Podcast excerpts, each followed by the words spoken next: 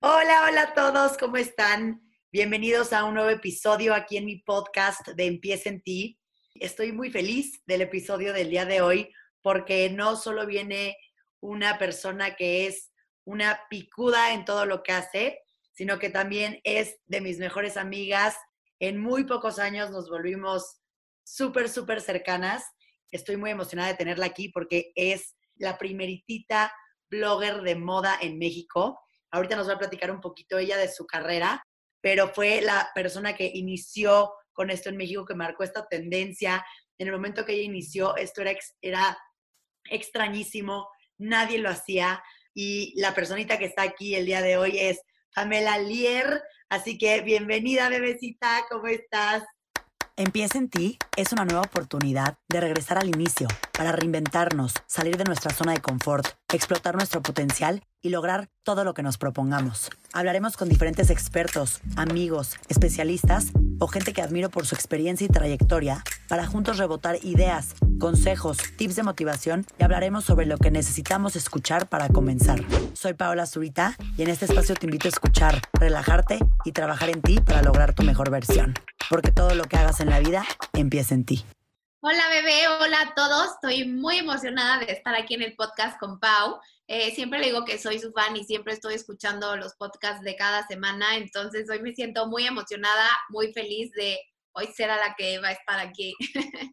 Estoy, estoy muy feliz. Pamela siempre me dice que se va a correr o se va a echar sus caminatas y escucha todos los episodios de este podcast. Entonces, me encantaría que empezaras, Pam, contándonos un poquito ¿Cómo fue tu acercamiento con la moda? ¿Cómo iniciaste un poquito esta parte? ¿A qué edad fue? Pues bueno, me llamo Pamela Lier, como dijo Pau. Em, la verdad es que yo empecé mi blog de moda hace seis años, seis, siete años. Tengo mucho tiempo haciendo esto, pero 100% fui de las primeras en México que empezó con esto y todo era muy extraño, todo era muy raro. Ahorita les cuento un poquito más sobre eso la persona a la que más siempre admiré y me encantó, eh, bueno, y me sigue encantando cómo se vestía, eh, cómo se arreglaba, 100% fue mi mamá. Eh, mi mamá es una señora súper arreglada. En la calle hay veces que la paran de que, wow, el outfit, wow, el pelo. Siempre que la subo a mis Insta Stories, como, wow, tu mamá está guapísima. Y cómo se hace el pelo, parece de salón. Y no, ella es, o sea, ella siempre se ha arreglado. Toda la vida vi que ella se mandaba a hacer su propia ropa. Obviamente compraba pero también em, se mandaba mucho a hacer muchas cosas. Entonces, como que desde muy chiquita, pues vi eso en mi casa. Entonces, desde muy chica dije, 100% me quiero dedicar a algo relacionado con la moda. Yo estudié diseño textil en la Ibero, eh, no estudié diseño de modas porque en mi casa el que yo estudiara una carrera de moda o algo así, para mi papá era como un desperdicio, era cómo te vas a dedicar a eso, te vas a morir de hambre, nunca vas a tener trabajo. La verdad es que yo no sabía qué hacer, pero mi mamá siempre fue la que me dijo, 100% estudia lo que a ti te guste. Siempre fue como, digo, admiro a mucha gente en la moda, pero 100% mi mamá fue la primera. Y en esta parte que nos platicas, para los que nos están escuchando, la verdad es que es impresionante cómo a veces podemos escuchar diferentes voces de diferentes lados, que en este caso era tu papá diciéndote una cosa, tu mamá diciéndote una cosa, que siento que eso en la vida pasa, ¿no? Que si las opiniones de los tíos, de los hermanos, de tus papás, especialmente de los papás, em, nos pueden llegar a influir. Yo conozco, creo que... A, muchísimo. Sí, muchísimo. Yo creo que conozco a N mil personas que no se dedicaron o no hacen lo que les gusta por haber escuchado, pues, las creencias o haberle hecho caso a los miedos de los demás. Cuéntanos un poquito cuando iniciaste, eh, qué es lo que ahorita decías que les, les querías platicar, un poquito cómo fue esta introducción, eh, cuando subiste tu primer fotito? Pues ve, la verdad es que yo como estudié diseño textil, estuve trabajando alrededor de un año, un año y medio en una textilera. Me salí porque vi que era algo que no me gustaba, que no me llenaba, la verdad no me gustaba nada mi trabajo y dije, no me voy a quedar aquí. Entonces me salí y primero abrí un taller en donde hacía vestidos a la medida. Justo todas mis amigas empezaron a casar entonces dije, es mi momento, yo les hago todos sus vestidos de dama, que ya no me tocó dárselo a Pau, pero cuando yo fuera ahora, cuando sea su dama. Pero bueno, en esa época se, utilizaba mucho.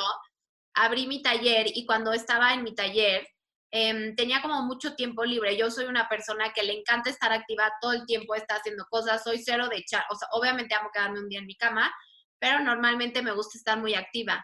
Entonces empecé a buscar qué más hacía y en una cena un amigo me dijo, oye, Pam, eh, ¿por qué no haces un blog de moda? Y yo le dije, híjole, ¿qué es eso? En mi vida había escuchado, no seguía ningún blog, no ubicaba absolutamente a nadie. Em, me lo enseñó, me acuerdo que la primera persona que me enseñó fue el de Chiara Ferragni, que bueno, ahorita ya todo el mundo seguramente lo ubica. En ese punto como que en México todavía no era tan conocida. Es que esto fue hace siete años, les estoy hablando y dije, wow, está increíble todo lo que sube, escribe, cuenta un poco de su vida, cuenta de sus looks, por qué escogió esto. Entonces, como que dije, 100% lo voy a hacer. Abrí en Tumblr y se llamaba Perlas y Camelias. El Perlas y Camelias fue porque no sabía cómo ponerle a mi blog, la verdad. Y una persona que admiro mucho en moda era Coco Chanel y algo muy representativo de ella eran las perlas y las camelias. Y bueno, luego yo lo cambié de nombre a, mi nombre porque se me hizo más sencillo, pero cuando empecé, yo me acuerdo que aquí en mi casa era como, ¿qué estás haciendo? ¿Por qué te estás tomando fotos? O sea, yo salía a la calle a tomarme fotos con mis looks casi que me atropellaban, ya sabes, yo cruzando. Este, y me acuerdo que para la gente como que te veía raro como, ¿qué es modelo? ¿Por qué está tomando foto? Yo me iba de viaje y me tomaba una foto de que estábamos de vacaciones y me acuerdo que mis papás me decían, ¿por qué te estás tomando foto? O sea, una foto normal todo el mundo se toma, pero ¿por qué producción y por qué la bolsa y el reloj y el así? Mis amigas me empezaron a escribir a decirme, Pam, eres una presumida, ¿por qué estás subiendo tus bolsas y tus marcas? Y como que yo no sabía ni cómo explicarle a mis amigas y a mi gente cercana lo que era un blog de moda y lo que era ser blogger, porque no existía. O sea, en México era algo muy, muy raro. Y la pareja con la que estaba en ese entonces, la verdad, fue la que me apoyó y me ayudó muchísimo y era el que me decía, Pam, no peles, este, a mí me encanta que hagas esto, tú dale para adelante. Y la verdad es que sin él no hubiera seguido. Era como un bicho raro al principio. ¿Y, cómo manejaste? Porque creo que aquí a ti te pasó en, en este estilo este, de vida y en este estilo de trabajo que tú tenías, pero seguramente a muchísimas personas que luego quieren intentar hacer cosas o abrir sus empresas o abrir sus marcas, han de también escuchar estas críticas, voces. O sea, ¿cómo tú ahí manejaste, fuera del apoyo que recibiste de tu pareja en ese momento, cómo tú manejaste ese momento de decir, no dejar que esto me llegue, no dejar que sienta feo, no dejar que me influya esto en al final que te apagaras, ¿no? Porque pues terminaste brillando, pero pues ese momento es duro. Pues sí, como que tengo muchas anécdotas y historias em, cuando yo iba empezando, em, de momentos que pues tuve buenos, malos, como cualquier persona. Hay días en los que lloré, hay días en los que dije, ¿qué estoy haciendo? Pero si algo eh, hoy no me arrepiento es de no haberme dado por vencida, porque sí, muchas veces dije, ya voy a tirar la toalla. Qué ganas. Empecé a ir a muchos eventos para empezar a conocer gente del medio, porque no conocía absolutamente a nadie la gente cuando ve mi historia muchas veces piensa que o yo nací con alguien muy relacionado a como todo este mundo, tenía muchas conexiones y la verdad es que nada, tenía un amigo que tenía una agencia de modelos que estaba también empezando, pero fuera de eso, absolutamente nada. Yo no conocía a ningún PR, a ninguno de ninguna marca, ninguna revista, nada. Yo empecé de cero y empecé yendo a eventos sola como hongo, eh, de que yo decía, qué horror, no conozco a nadie, no sabía ni quién platicarle. Y empecé a conocer así gente de, hola, ¿cómo estás? Me llamo Pamela Lier, acabo de abrir un blog de moda, me fascina, ¿tú qué haces? Y así. Y entonces así fui conociendo a gente importante en el medio, como PRs, eh, gente de revistas. Me hago perfecto que estaba una vez en un evento, creo que de GQ, y me tocó conocer al PR de, mm, de Louis Vuitton. Y justo eh, porque era, mm, no me acuerdo de quién era conocido, que me dijo, ay, te lo voy a presentar. Y me acuerdo que me dio su tarjetita así. Y yo, y me dijo, márcame. Y yo, sí, sí, obvio, como la niña intensa el otro día, 9 a.m., ya la había marcado y le había pedido una cita. Y le dije, please, dime cuándo puedo ir a tu oficina a platicar. Y me fui a sentar a su oficina a platicar y decirle, oye, estoy empezando esto. Y me dijo, oye, justo me acaban de pedir, porque en Brasil eh, todo como lo de bloggers ya había comenzado, o sea, era un poco más normal, no era como tan raro como en México. Me dijeron, justo me lo están pidiendo y necesito trabajar con una niña aquí en México, eh, entonces me, encantaría que fueras tú. Y así me pasó que fui la primera eh, que trabajó con marcas como esas y otras más con eh, Chanel, eh, Dolce Gabbana, muchos más que en México, como que antes no trabajaban con absolutamente nadie. Y todas mis historias de cómo fui conociendo a cada persona fueron así. Y así mismo estuve un ratito en una revista que es Harper's Bazaar, en ese, en esa época que estuve escribiendo, me acuerdo mi primer Fashion Week cuando me fui, este, me fui sola, o sea, me, no conocía igual absolutamente a nadie. Eh, me empecé a ver cómo me metía, mandaba mails para que me invitaran a los desfiles. Obviamente al principio fue muy difícil y después eventualmente vas conociendo más gente y todo se vuelve más divertido y vas haciendo amiguitas de aquí y acá y todo es mejor. Pero al principio, o sea, acuerdo mi primer Milan Fashion Week, me fui a, con una niña que no conocía, o sea, que la había visto dos veces en mi vida. Me acuerdo de meterme a veces al baño a llorar porque me sentía muy sola. O sea, yo decía, ¿qué estoy haciendo en este lugar con gente que no conozco, en un idioma que no ubico? Yo la verdad aquí sí hago énfasis a decir que cuando alguien quiere lograr algo, se puede. Así te vayas a eventos sola, así estés de intensa en citas, y esto en el ejemplo de Pam, pero para absolutamente todo lo que hacemos. Cualquier trabajo, cualquier proyecto, siempre. Si, si, quieres, se puede. Y, y, ahorita ya un poquito que nos explicaste esto, que creo que es al tema que ibas a entrar, pero te lo quiero preguntar bien y muy puntual. Considero yo, y de lo poco que me ha tocado vivir contigo, que la verdad el mundo de, de la moda y, y, todo este rollo Fashion Weeks, este, desfiles y demás, pues es un ambiente de repente un poco pesado, ¿no? Cómo manejar, pues de repente estas emociones o ansiedad o lo que te puede llegar a hacer sentir eso. O sea, es una realidad que es muy superficial. O sea, me dedico a eso, pero ubico perfecto que es muy superficial. Y al final sí, el ambiente es muy pesado, la gente es bastante sangrona, eh, la gente no es muy abierta y todo el mundo está pensando por sí misma siempre. Entonces, es bien difícil porque mm, por lo general te van a querer pisar, o sea, nadie va a querer que tú brilles más porque entonces ellos ya no brillan y hay mucho esa mentalidad. O sea, me metí a un baño a llorar por el ambiente, o sea, yo decía, me está pasando esto, me quiero regresar a México, cero me quiero dedicar a hacer esto porque no me gusta el ambiente. ¿Qué hago? Tú sigue ahí, si ese es tu sueño, quédate ahí, aguántate, no importa. Dijo, vete a comer a un lado, échate un vino, ya sabes, y relájate y mañana te vas a despertar y vas a estar otra vez feliz y estás viviendo tu sueño de ir a, los desfiles. Y literal aguanté y gracias a Dios aguanté porque hoy me dedico a eso y me fascina. Tienes que tener mucha seguridad en ti misma y a veces es difícil porque la puedes perder muy rápido. Es como cualquiera, te sale un granito un día tipo aquí en la frente y ese día no quieres que nadie te vea porque dices, me siento horrible por un granito. Entonces es bien fácil perder esa seguridad en sí misma y creo que es algo que tienes que uno trabajar todos los días, el relacionarte con gente que te quiera de verdad y que esté ahí para cuando ese día que tú marques por teléfono y dices, ya no puedo, él te diga, no importa, aguanta. Entonces, creo que son muchas cosas, em, pero en general creo que esos serían como mis dos más importantes que como que diría.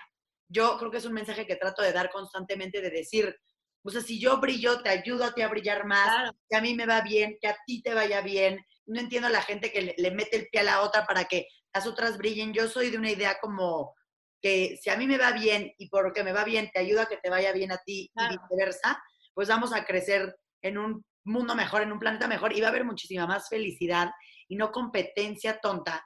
Nos enseñaron a tienes que ser el mejor y quita al otro y compite y haz y como mi papá alguna vez me dijo una frase, la gente siempre va a querer que te vaya bien, pero no mejor que a ellos.